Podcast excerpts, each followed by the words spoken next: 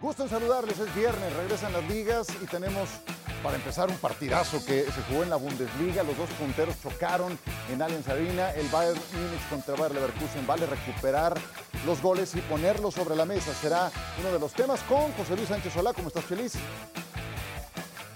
Me da muchísimo gusto. En un instante, Fernando Palomo y también Mauricio Pedrosa. Comencemos con España. Primero, el Fútbol Club Barcelona que se prepara para medirse al Betis. Hoy habló Xavi, tocó diferentes temas y será el primer punto que pondremos sobre la mesa con mis compañeros. El Barcelona, que trae tres victorias de manera consecutiva, habló su entrenador y aquí lo escuchamos. Sí, pero no lo haréis vosotros eso. Aquí no hay tanta paciencia.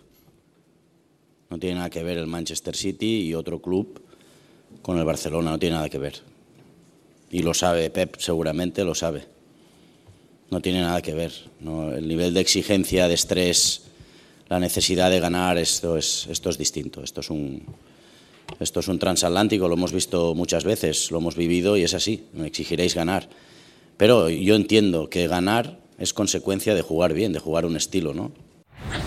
Sí, al final cuando llevas toda la vida pues, formando parte de, de un equipo, entrenando cada día, jugando los fines de semana, se te hace raro, eh, lo echas de menos, pero, pero bueno, fui, fui honesto, tenía bastantes ofertas por ahí, pero creía y sentía que, no estaba preparado, necesitaba eh, descansar, necesitaba parar, poner eh, la mente en orden y, bueno, yo creo que, que, me ha venido bien, he vuelto con, con muchas ganas, con, con mucha ilusión y, y nada, dejar un poquito atrás todo, todo lo malo, ¿no?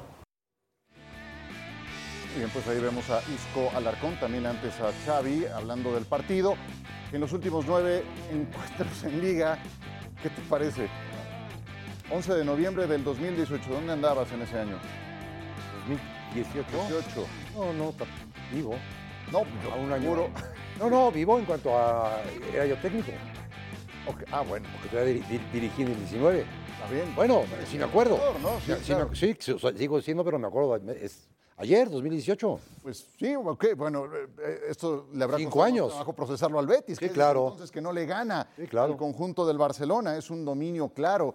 Y como más reciente eh, antecedente, la última vez que se enfrentaron debutó Yamal, Lamin Yamal, ese futbolista del que tanto se habla y que ha borrado del panorama a Usman Dembélé. ¿Se acuerdan que fue un drama al final, que se fue Dembélé, etcétera, etcétera? Y futbolística, futbolísticamente, yo voy con este Ya- Yamil Yamal.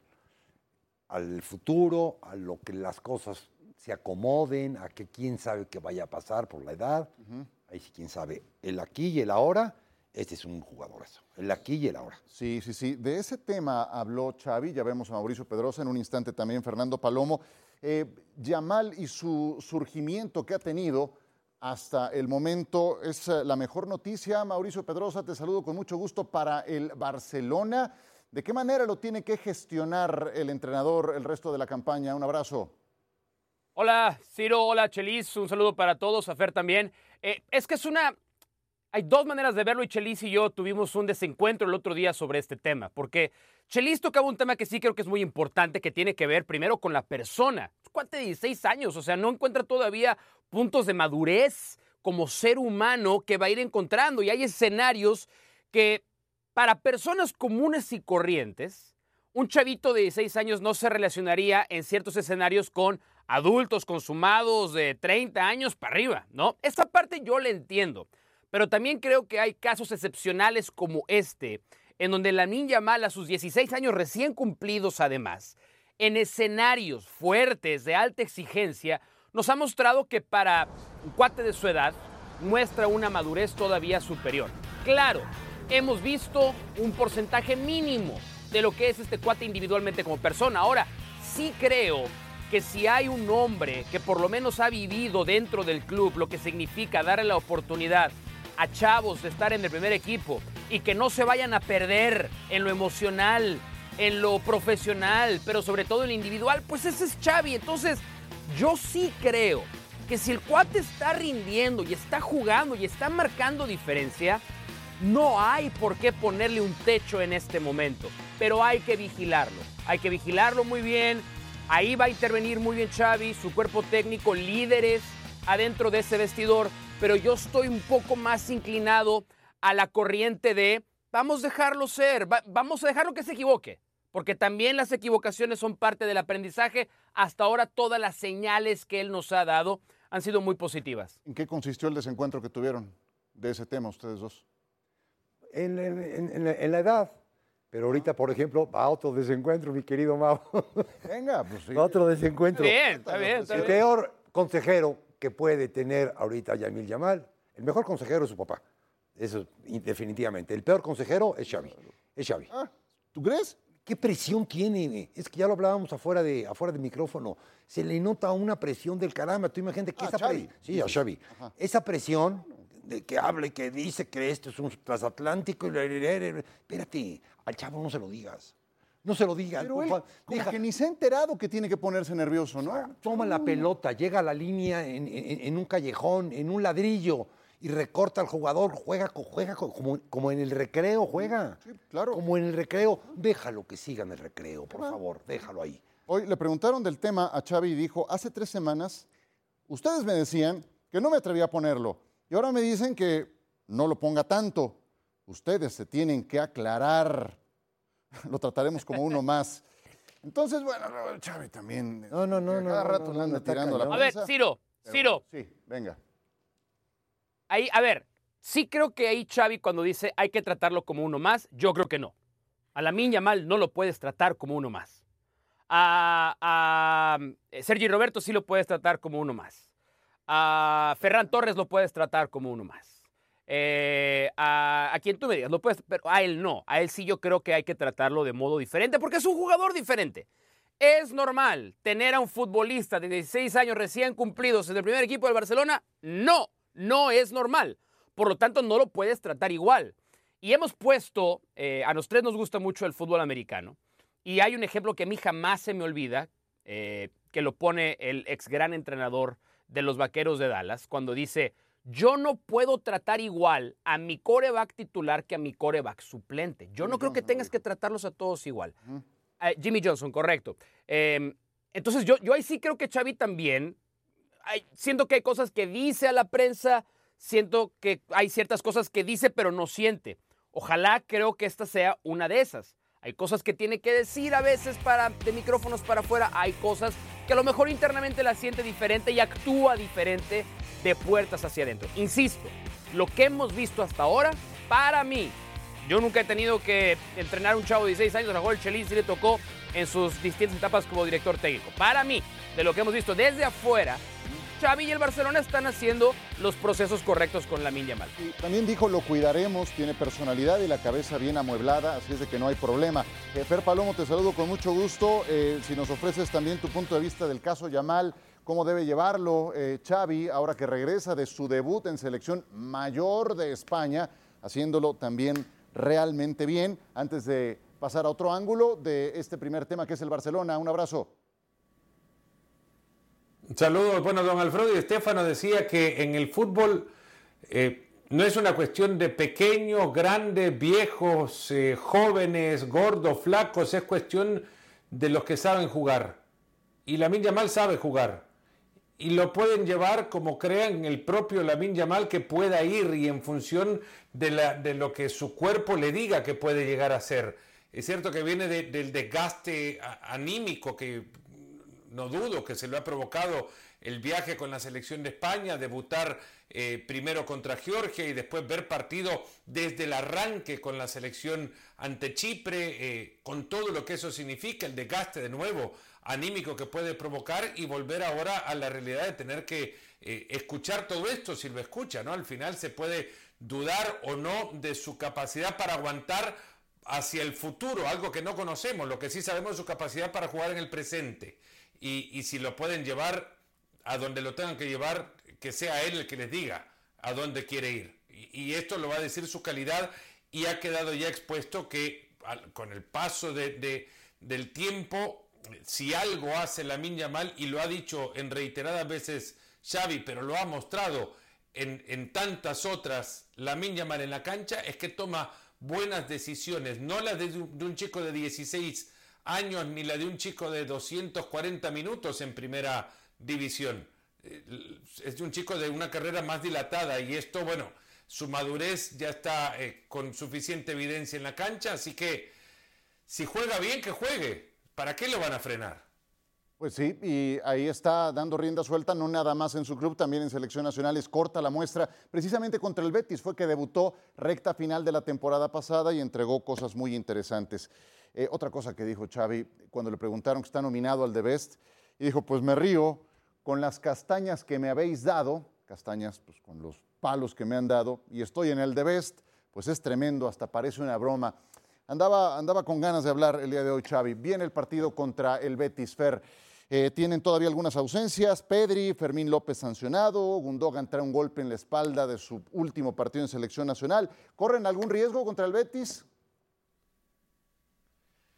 Bueno, sí, que se les eh, seque la mitad de la cancha, ¿no? Ya, ya con Pedri y con Gundogan en duda, aunque la molestia ha quedado nada más que en eso, pero claro, tiene el partido de Champions entre semana y el cuerpo de Gundogan ya tiene los años que tiene y no está para aguantar el trote de esta cuesta que los equipos que están en Europa les va a costar bastante porque son siete partidos en 22 días para todos los que juegan competencia europea. El, Barça tiene a Frenkie de Jong para pensar en el último tercio. Es cierto, está Oriol Romeu, él te puede recuperar pelotas, pero difícil está para entregar el último balón y hacer lo que tiene que hacer, que es cuidar el equilibrio de la mitad del campo. Ya sin Pedri, sin Gundogan, lo único que les quede es Frenkie de Jong y retroceder a Gaby, meter, es cierto, a, la Lamin Yamal por un costado, darle más confianza a Ferran, viene sin eh, dos buenos, bueno, dos partidos buenos, no jugó Robert Lewandowski con, con Polonia.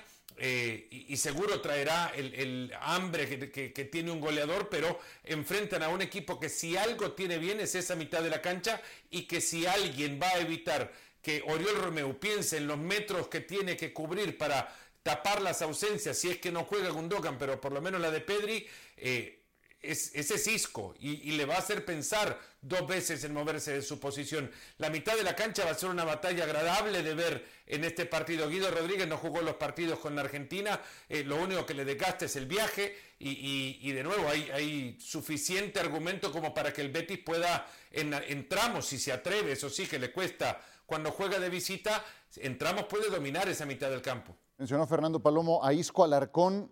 ¿Te sorprende el inicio de torneo que ha tenido, Chelis? A mí me encanta este jugador. En el Madrid me encantaba. Me sigue, me sigue gustando. Es el, joven, es el futbolista que te hace la diferencia en el, en el, en el, Betis a las, a, las, a las salidas de los jugadores que tuvieron. Dime cómo, cómo se llama el que Canales. No, no, no. Bueno, Canales y el, el, el, programa, vaya. Era un jugador diferente. Ah, Joaquín. Joaquín. Bueno, ya, ya en un plan más de relevo. Pero, dejó de tener ese jugador, este, el Betis. Me imagino que un poquito. con la lesión de Nabil Fekir, sobre todo. Otro, fíjate. Ese sí, muy, muy importante. A mí me, encanta. Es, un jugador con, pies de asbesto. No le quema la pelota. Y mientras más tiempo la tiene, más está imaginándose qué va a ser. El gran problema es que los demás lo tienen que entender. Inteligente. Eh, eh, me parece increíble, Mauricio Pedrosa, como que se extravió la temporada pasada, parecía jubilado, tiene 31 años, nada de eso, y, creo que está en un segundo aire muy interesante. Sí, eh, también pasa, por, también pasa por el club, ¿no? Pasa por el Sevilla, que era un equipo lleno de problemas, convulso en muchas áreas, incluso creo que la manera en la que sale Isco, pues es muy representativo de su paso, ¿no? Teniendo hasta un eh, encontronazo físico con Monchi. Y creo que pues eso termina dándonos a entender cómo no terminó de, funcionar esa relación.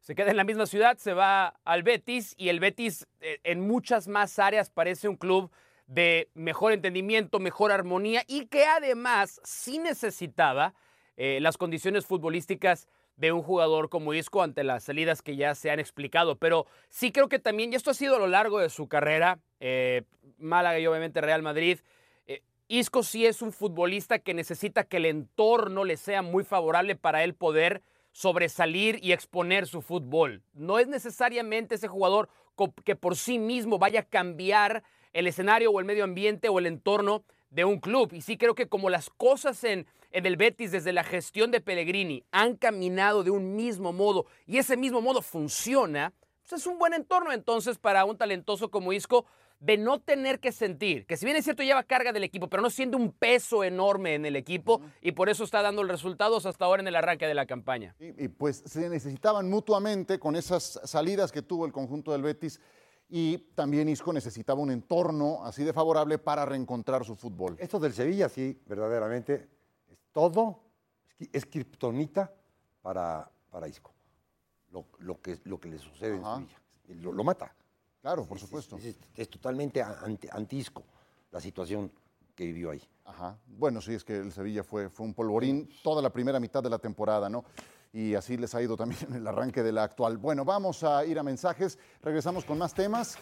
Qué buen inicio de la jornada en la Bundesliga. Ese Bayern Múnich contra Leverkusen. Valió el boleto y con eso regresamos.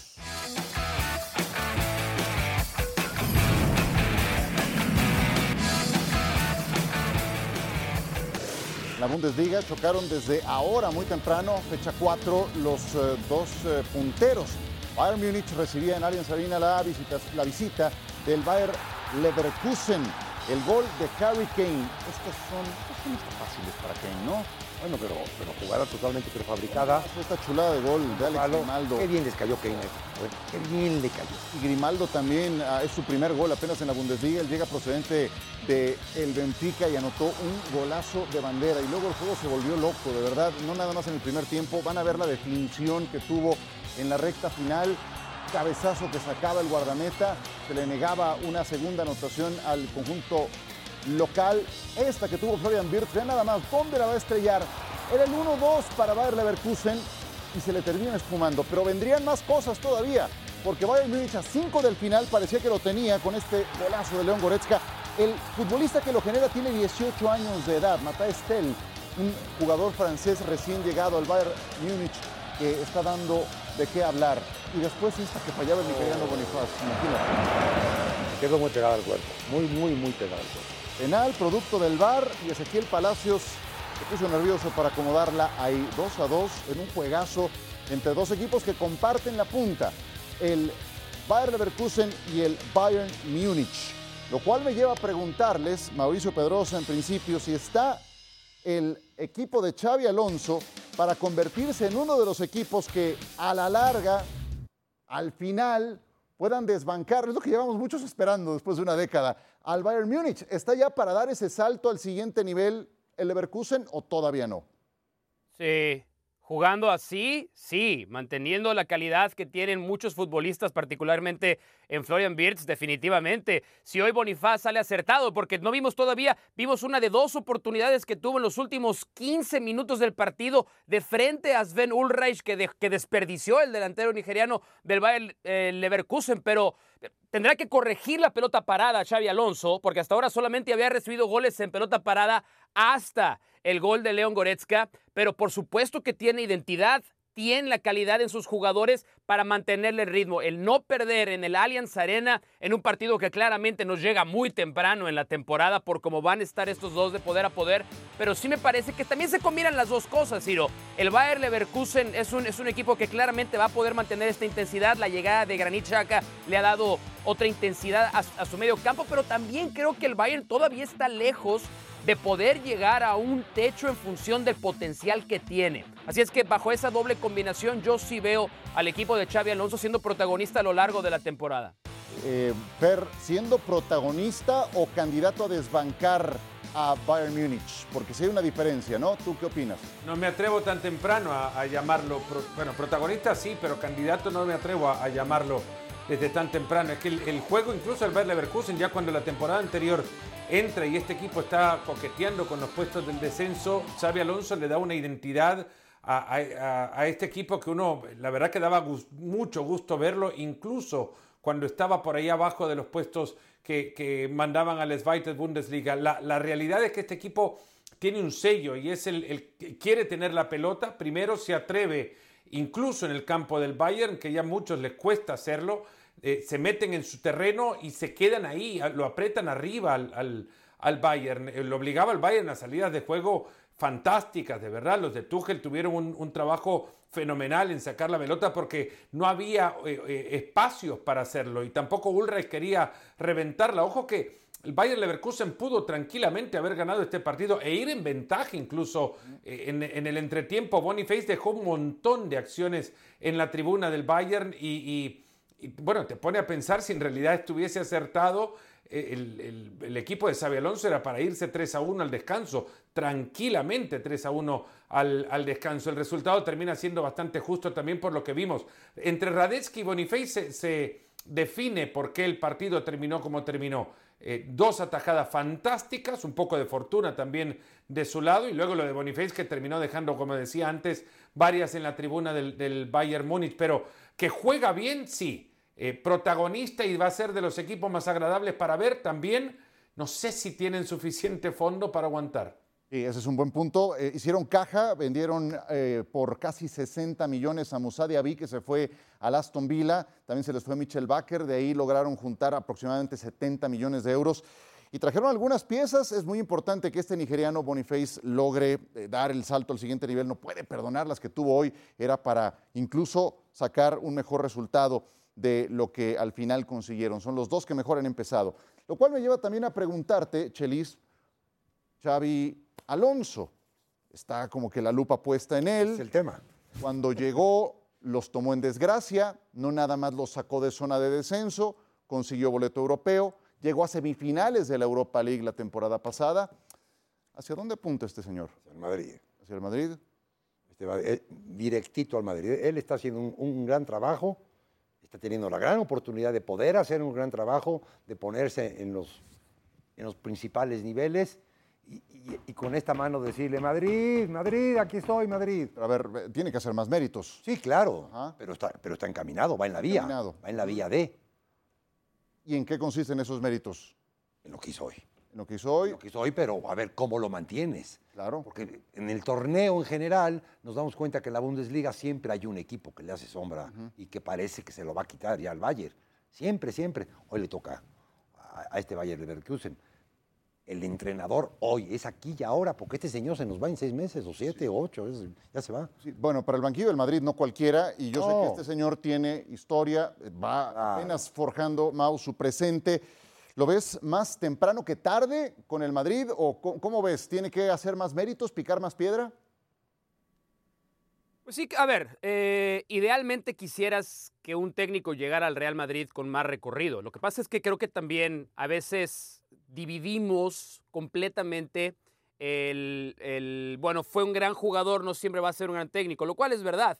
Pero también creo que su recorrido, los técnicos de los que se rodeó, los técnicos con los que trabajó en su carrera, le han dado una preparación a Xavi Alonso que desde, eh, desde que era jugador, muchos técnicos, propio José Mourinho, habían dicho, pues este cuate es un entrenador ya desde ahora cuando era, eh, cuando era futbolista. Yo, yo sí creo que tendrá, porque escucho al Chelis y a veces pienso que necesariamente vamos a tratar de descansar en resultados, ¿no?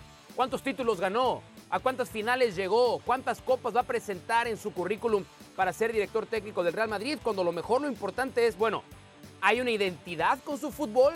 Tú sabes a qué juegan los equipos de Xavi Alonso. Tiene un sello, eh, su estilo de dirigir, más allá de que no haya conseguido tal o cual triunfo o resultado, pero te da la idea de que puede ser un entrenador exitoso. Y para mí la respuesta es sí.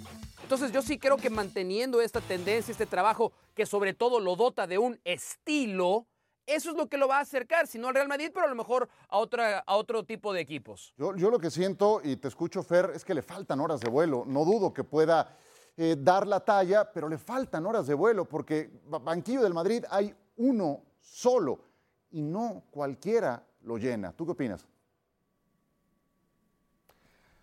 Yo creo que los técnicos, como te decía, como los futbolistas también, cuando tienen la capacidad de comunicar las ideas y pueden entregárselas a un equipo que, a futbolistas que al final reflejan esas ideas en la cancha, al margen del potencial que tenga su plantel, porque de eso también se rigen, pero si los hace mejor de lo que eran antes de su llegada, ese tipo de técnico está para equipos grandes, dependiendo también de los métodos y sobre todo de los métodos de comunicación porque ahí es también donde chocan con los futbolistas que tienen mayor jerarquía. Eh, a Nagelsmann le pasó en el Bayern Múnich, podrá tener todas las ideas y le habrán podido entender sus ideas en Hoffenheim, en Larbe Leipzig, eh, pero al final cuando llega un futbolista donde el Bayern, o cuando llega a donde eh, asustan vestuarios que, creen conocer más que el, entrenador, es ahí donde las ideas ya no son permeables y el futbolista le rechaza el mensaje. A Xavi Alonso no tengo duda que en el vestuario del Madrid, porque saben perfectamente que está en alguna de esas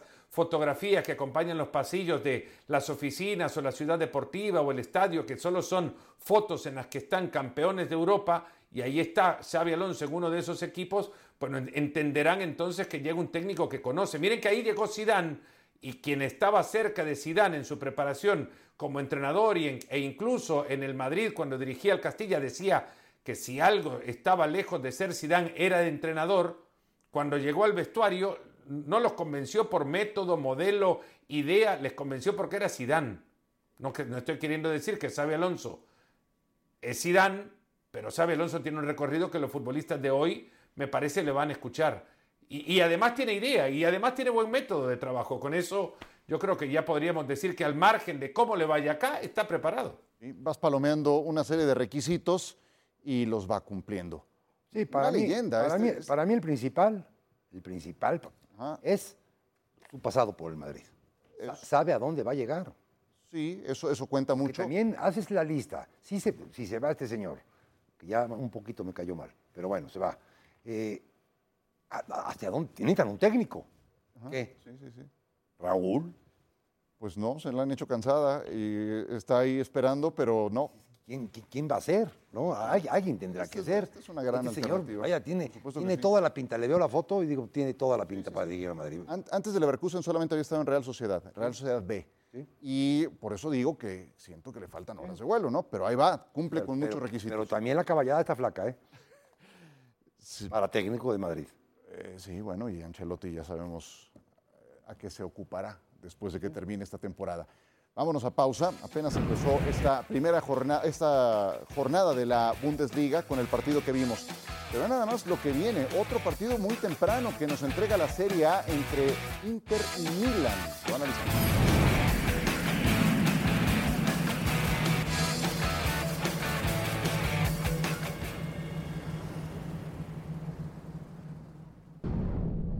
Hey, I got a time today.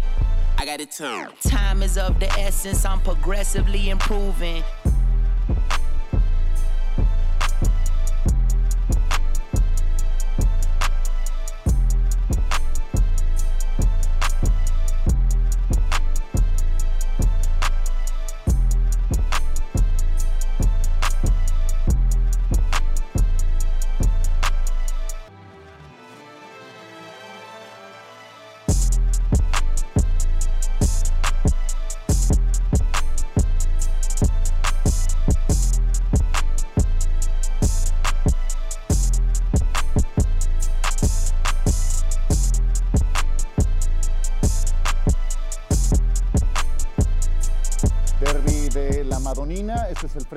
En todas las competencias. Una radiografía numérica que eh, si uno la enfoca nada más a lo que ocurrió la temporada pasada va a encontrar una clara superioridad del Inter sobre el Milan. No nada más en la liga, también en la Champions, donde dejaron a los Rossoneri en el camino cuando el Inter se dirigía a territorio turco, a Estambul, para disputar la final de la UEFA Champions League. A ver, los dos llegan con puras victorias, plenos en triunfos, pero ¿quién llega mejor a este partido, Chelis? Nunca, nunca un partido, fíjate, casi que recuerde yo, un clásico, tan parejo como este. ¿Sí? ¿Quién llega mejor? Entonces, sí, te podrá gustar, te preguntaba yo, Leao, ¿no? Te podrá hacer la diferencia, Leao, por el Milán. En el otro lado tienes a Lautaro, sí, va muy bien. Sí, pero ya es, es demasiado discutible esto lo que hace tres meses no se discutía. Hoy sí se discute. los números son ah, totalmente iguales, iguales. Hay dos goles de diferencia. Sí. Y, Fer con un comportamiento... A mí me gusta más el Milan. ¿A ti te gusta más el Milan? Sí, me gusta más el Milan, por, este jugador. El Inter trae al Lautaro muy, muy encendido. La, la respuesta fácil, Fer, a mí sería poner por delante al Inter por lo que ha hecho Lautaro en individual, porque no han admitido gol en los triunfos que llevan hasta el momento en la Serie A. ¿Coincides o por dónde vas? Bueno, además a esto hay que sumarle que no está Tomori del lado del, Milan. En consecuencia,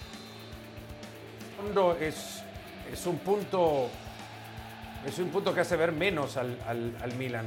va a ser fundamental lo que logren hacer en la mitad del campo Loftus-Cheek y Reyniders. Este último me parece una, una, pieza fundamental en el funcionamiento del Milan y creo que está ante la posibilidad de encontrarse con el escenario que lo muestre al mundo. Eh, lo, de este Tijani Reyniders es, es, me, ha parecido fantástico, ahora habrá que verlo en este tipo de, de escenarios. Y dice Chelis, no sé, la diferencia que puede significar Leao hoy, de aquello no se hablaba en la semifinal de Champions porque no estuvo en aquella semifinal de Champions y marcó mucho el partido, marcó mucho la eliminatoria. El Milan venía jugando mucho a lo que era, eh, a lo que podía y le permitía hacer Rafael Leao. Ahora lo tienen ahí y creo que tiene espinita también. Eh, hay, hay, un equilibrio tal que digo, no está Tomori, pero está del otro lado Rafael Leao, eh, o está arriba Rafael Leao.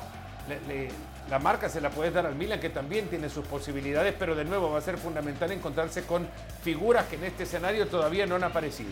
Sí, Mau, eh, por el lado del Inter, Lautaro lleva cinco goles, va de líder en ese rubro en el torneo, y hay que recordar que su capitán no está más, Milan Skriniar, y no se ha notado su ausencia. La valla va invicta, y de hecho le heredó el gafete de capitán al propio Lautaro, que lo ha tomado muy bien.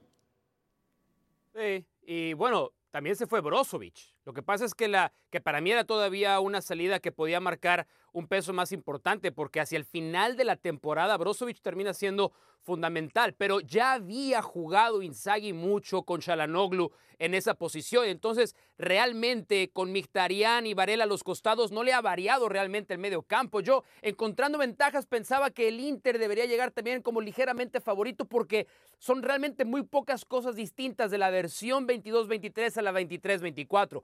Hay cosas muy distintas en este Milan, comenzando con la salida de Sandro Tonali. Y cuando pensábamos que Sandro Tonali dejaba un hueco prácticamente imposible de renovar en el medio campo, ha dejado 64 millones en el banco, lo cual tampoco está mal. Pero sí creo que la llegada de Loftus Chica y particularmente Christian Pulisic le ha caído muy bien al Milan. Y pensábamos que Pulisic iba a tener mucha competencia con Chukwueze, llegaron por la misma cantidad de dinero, pero Pulisic ha anotado, ha asistido, se se ha entendido muy bien con Calabria por ese costado derecho y esa es para mí la diferencia. Antes el lado izquierdo del Milan era el que determinaba cómo le iba a ir en un partido con Teo y con Leao. Hoy hay balance también del otro lado e insisto, han sabido suplir muy bien la ausencia de Sandro Tonali. Es un partido extremadamente parejo el de este sábado. Yo no sé qué tanto pueda desequilibrarse si Olivier Giroud no alcanza a estar.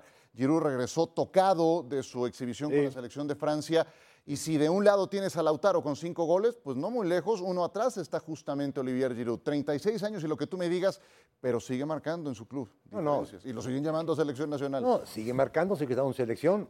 Y para mí lo principal es que sigue preocupando a los defensas. no, es, no es el delantero de 36 años que se marca solo o que ya no llega, ya no tiene esa potencia. la suple quizás la experiencia que tiene porque sin experiencia, sin, sin haber sabido hacerlo, esos goles que lleva hoy, con 36 años, no los tendría. ¿Qué Otras cosas están funcionando en él. Ajá. Sí, por supuesto. ¿Qué tanto perdería si no juega Giroud el Milan, Fer? Bueno, e, esa es referencia, ¿no? Eh, y yo creo que arriba puede llegar con otros futbolistas, pero es una referencia que, como bien decía Chelis, inquieta a los centrales y en ese, en ese eh, eh, parado de tres que además te pone Inzaghi, es importante irlo metiendo en pasillos que, que unan a, dos de los tres, que, que, ocupen a dos con Giroud y que dejen espacio abierto por otro, por otro sector que pueda llegar a ocuparle, eh, Leao, que pueda llegar Pulisic, incluso si llega a entrar en el partido como titular.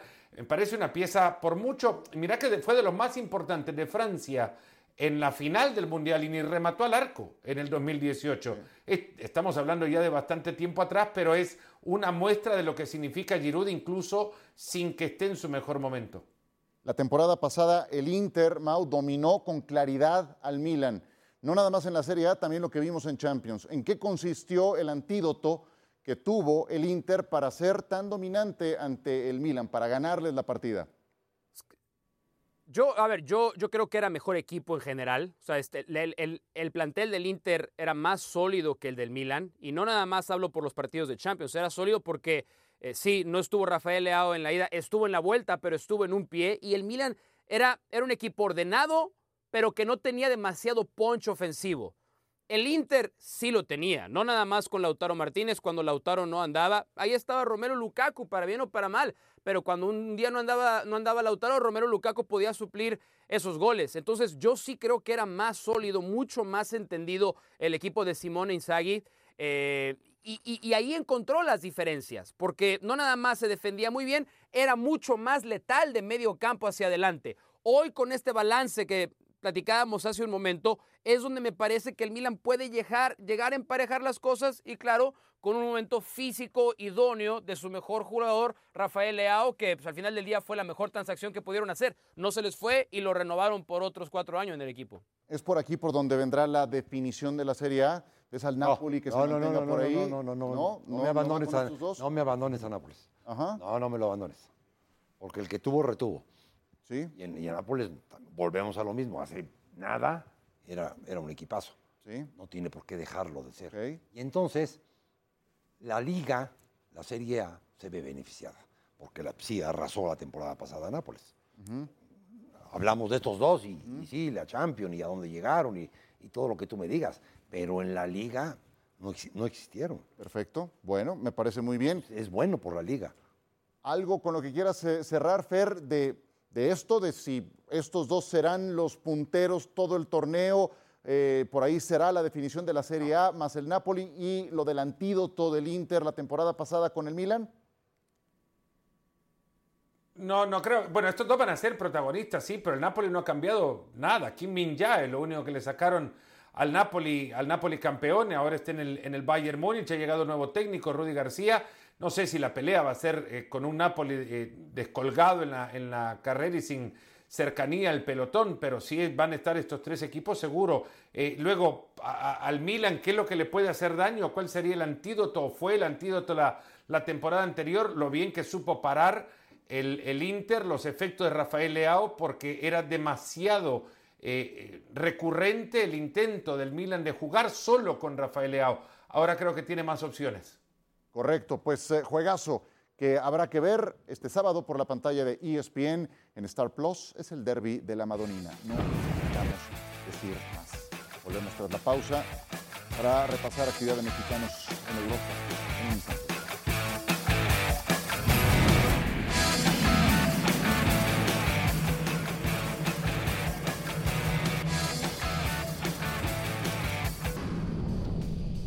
Pues eh, revisemos cómo viene la actividad de mexicanos en Europa este fin de semana. César Montes, después de que se arregló al cuarto para las 12, y lo digo tal cual, sobre el final del cierre de mercados, dejó al español de Barcelona, se integró a la Almería. Esa es la buena noticia. La mala es que la Almería es el decimonoveno de la tabla general, solamente tiene por debajo al Sevilla, que está sin puntos. Estarán visitando al Villarreal.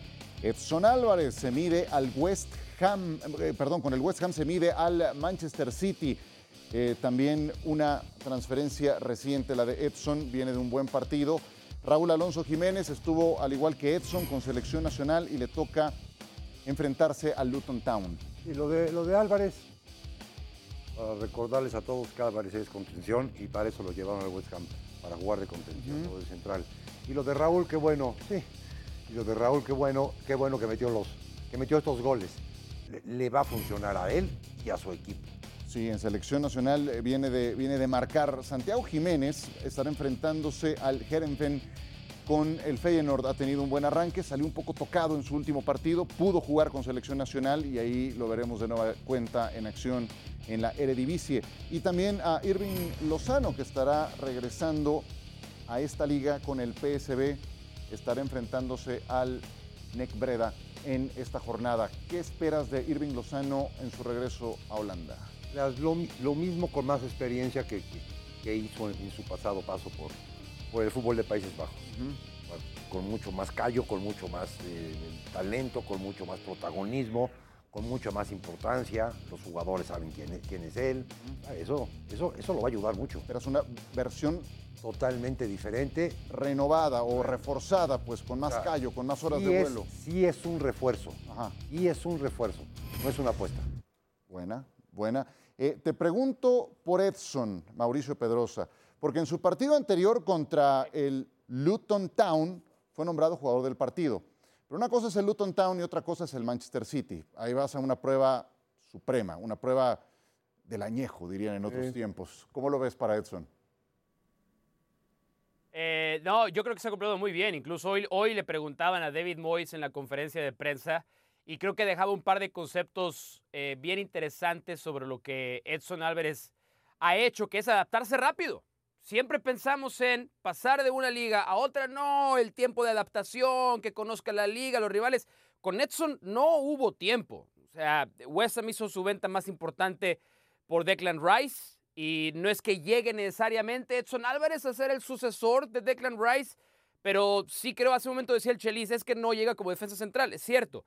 Pero hay veces que con este 4-1-4-1 que juega David Moyes para poder liberar al otro gran refuerzo que ha llegado, uno, otro de los grandes refuerzos que es, James Ward Prowse, liberarlo porque tiene mucho mejor ida y vuelta que Edson Álvarez. Hay veces que sí se termina quedando como un tercer central y lo hace muy bien. Entonces, sí jugó contra Luton, pero también ya jugó contra Chelsea cuando tuvo sus primeros minutos y lo ha hecho bastante bien. Creo que su adaptación ha sido buena, pero pocas pruebas tan difíciles como cuando enfrentas al mejor equipo del mundo, el Manchester City, el campeón de todo. ¿A qué se va a enfrentar Edson en este partido, Fer? Bueno, a jugar más de central que de medio centro. Y creo que ahí le va, como dice que le gusta más ser defensor central, pues ahora posicionalmente el City lo va a hacer retroceder ese lugar. Sí. Eh, el City. El City. El City. Pues es un avión, va a encontrar un sí, avión. bueno, pero fíjate lo que dice Fer. El City lo va a retroceder. Pues es, totalmente diferente a que, el técnico te retroceda. bueno, sí, esa es otra historia. muy buena. Eh, bueno, eh, Raúl Jiménez es el que eh, retomó Pero ahí hay que discutirlo también. Bueno, ¿quién lo dijo, no? ¿A, a, quién le gusta? ¿Jaime Lozano le gusta más de central o le gusta más a Edson Álvarez jugar de central? Pues bueno, Lozano lo utilizó, no tenía Montes, no tenía algunos de sus piezas para este par de partidos. yo, escuché de, Álvarez decir que le gustaba más central. Digo, maestro, le hubieras dicho al que te compró, cabrón. Te van a, te van a demandar. Una cosa es que le gustes, eh, que, a él le guste, y otra cosa es que. Pero, pero, esa, pero, pero por eso le favorece mucho el sistema de West Ham. Es que esa es, esa es la gran diferencia. Ese sistema le favorece. Porque en Ajax, cuando jugaba a veces de único volante central que le obligaba a recorrer muchos más metros, siendo la primera puerta de salida del equipo, hay veces que ahí quedaba expuesto a las espaldas. Acá no es necesario porque tiene por delante a otros dos volantes centrales, uno de ellos de un pie mágico, insisto, como James Ward Pros, que no le obliga a hacer tantos recorridos, sino al revés puede en muchas instancias terminar jugando al lado, sobre todo mucho más pegado a Kurtzuma como un segundo volante, como un segundo defensa central por ese lado, pero también adelantarse para su posición de único volante central. Yo por eso creo que el sistema sí le favorece mucho este tema de qué es, contención o central. Pues acá es las dos, y en las dos con menos recorrido es más favorable para cómo él juega. Pues por eh, recorridos decía también hoy contra el City le va a tocar eso, menos recorridos. Sí, efectivamente. Eh, al que yo espero que eh, salga de la sequía goleadora también con su club en la Premier es a Raúl Alonso Jiménez, anotó con selección nacional. Hace un buen rato que no anota en competencia doméstica. Le han mantenido como titular y ahora estará enfrentando a Luton Town. Ojalá ahí logre cortar la racha. Señores, les mando un abrazo. Gracias, Fernando Palomo. Gracias, Mauricio Pedrosa. Un gusto tenerlos por fin acá. De semana, mis amigos. igualmente, igualmente, muchas gracias a Fer y a Mau. El lunes a viernes tenemos, como siempre, ESPN FC, 3 de la tarde, tiempo del centro de México. Acompáñenos.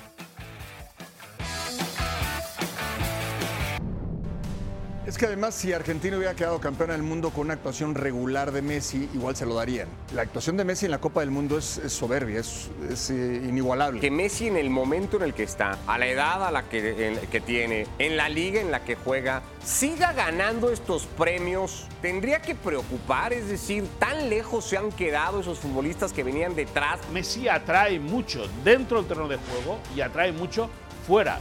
Y es un arma comercial tremendamente importante. Se destacó también mucho, Richard, el hecho de que no hubiera en esos 12 finalistas a mejor jugador ningún futbolista del Real Madrid. Pero ¿por qué destacas que no haya ningún? A ver, pero es que. Porque lo pero ¿por qué destacamos que no haya ni uno del Madrid? Que lo destacaron en distintos portales, Moisés. ¿Quién lo destacó? Pero no es normal, Bueno, bueno. No es habitual, no es común si somos justos, Vinicius tendría que estar ahí, tendría que aparecer Entre ahí. Esto, tú sí ves ausencia de Vinicius. Sí, tú sí destacas la ausencia de Vinicius. Sí, Vinicius tiene que estar dentro de los mejores 10.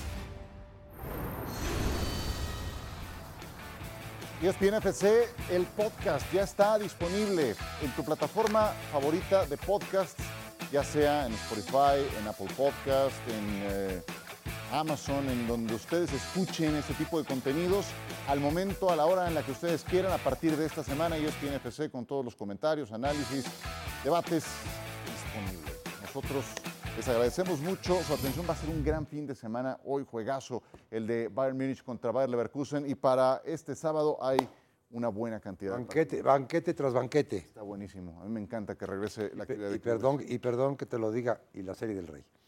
No, está- Suerte a los Pericos del Pueblo. Bueno, también, también fin de semana. Gracias, que la pasen bien.